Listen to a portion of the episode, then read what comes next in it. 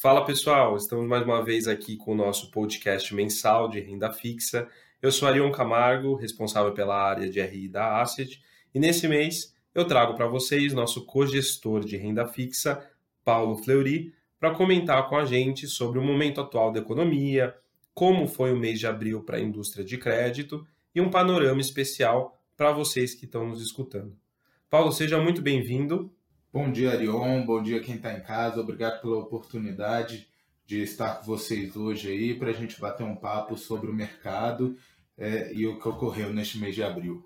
Paulo, é, esse foi outro mês desafiador uh, no qual o mercado ainda teve uma volatilidade, né? Algumas surpresas, vamos dizer assim. É, conta pra gente o que de fato a gente teve de relevante em abril. Com certeza, Arion. É, acho que não dá para a gente falar desse mês é, é, sem citar, sem falar da, da crise que estamos passando, essa crise do, do Covid. É, diferentemente das crises mais recentes que a gente teve, é, o, das hipotecas subprime em 2008, das empresas de tecnologia.com em 2000, essa não é uma crise financeira. Então, assim, quando a gente fala de recuperação, de, de volta, é, ela tem antídotos diferentes. E isso tem suas vantagens e desvantagens. Ah, como que uma crise pode ter vantagem? É, vamos lá.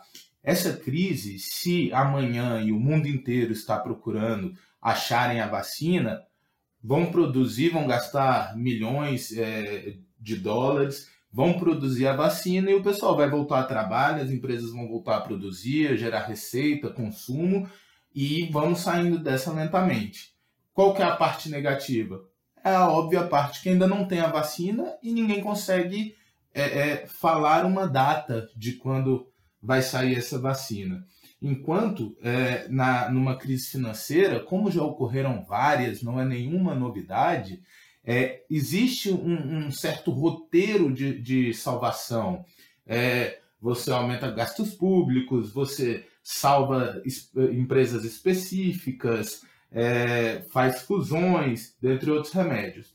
Então, assim, são crises diferentes mas que no final a crise, mesmo não sendo financeira, ela vai afetar todos os setores, pois as empresas não estão produzindo, as pessoas estão em casa é, é, num período de restrição de movimentação.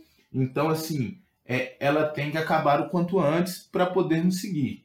Então, dado isso, dado que essa crise começou em março e se estendeu em abril, nós tivemos um, um mês é, bastante é, é, prejudicial para os índices econômicos, tanto da economia real como da economia financeira. A economia financeira, ela tem, por característica, adiantar os resultados da economia real. Então, se você vê, é, o, o, a Bolsa, o Ibovespa, ele foi muito mal é, há três meses atrás, é, dos três meses atrás até aqui.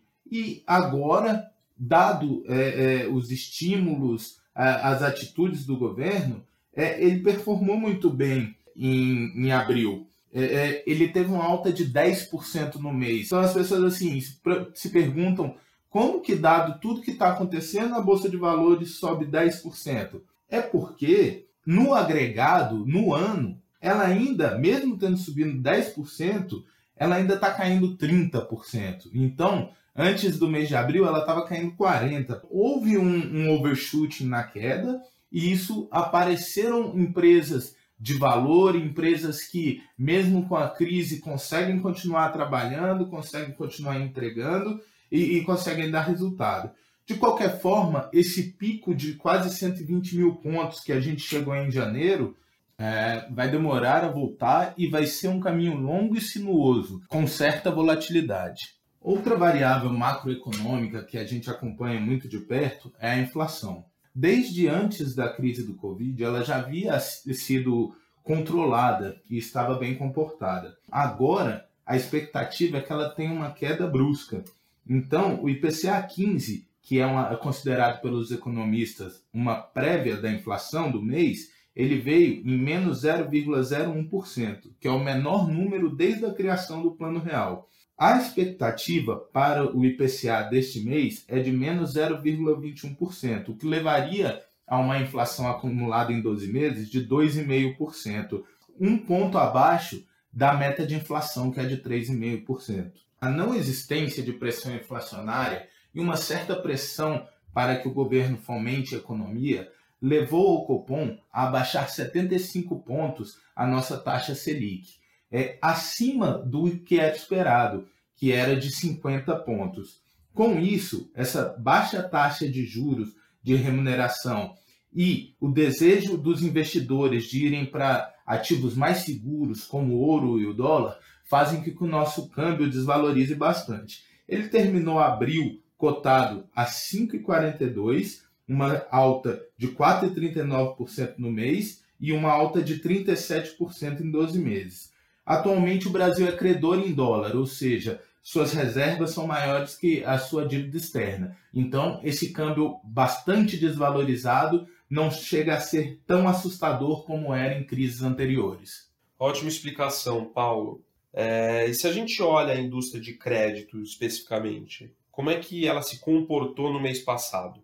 Arion, é, o crédito ele está tendo um comportamento bastante saudável no que diz em relação a risco. Se você pegar até o quarto trimestre de 2019, houve uma janela muito boa de taxas baixas, alta liquidez no mercado. Então, a maioria das empresas conseguiram se refinanciar é, é, e fortalecer a sua estrutura de capital.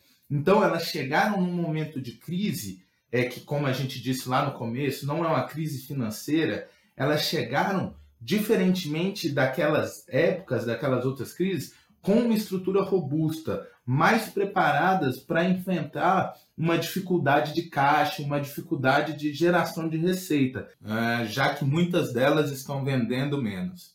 Calma aí, Paulo. É, no meu ver, essa crise ela está me parecendo mais aguda, né? Uh, mas no geral, você está enxergando alguma dificuldade nas empresas elas se financiarem? Concordo, Leon. Essa é uma crise que está parecendo ser bem maior. E a tendência são as linhas de crédito secarem. Mas não estamos vendo isso tanto. Por exemplo, é, você tem aí TOTUS, que é uma duplo A da FIT, captando 200 milhões. É, tem Natura, que é outra duplo A da FIT, captando 500 milhões. Agora, dois fatores que realmente mudaram foi prazo e taxa.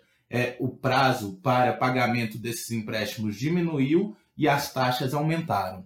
Bom, só que até agora a gente está falando de empresa grande, né, Paulo? É, como é que ficam as pequenas e médias empresas? Você tocou agora num ponto crucial. Quando a gente fala que a taxa de juros está muito baixa, como fazer para essa taxa chegar nessa ponta final, nessa pequena e média empresa?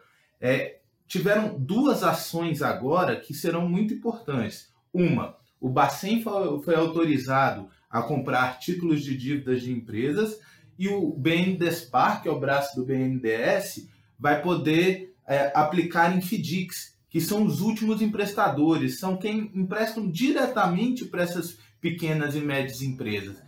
Então, realmente, elas vão passar por mais dificuldade por não terem uma estrutura tão robusta quanto essas grandes que a gente comentou anteriormente. Mas agora eu acho que realmente vai ser possível que o dinheiro, esse dinheiro de fomento, esse dinheiro subsidiado, chegue a elas de forma que elas consigam ao menos se manter com a porta fechada, segurar um pouco as demissões e não quebre, gerando assim um efeito em cascata na economia. Tá bom, Paulo. É, e falando ainda de crédito, vamos agora para a performance dos nossos fundos. Começando com o valor absoluto. Como ele foi em abril e quais as nossas expectativas para ele?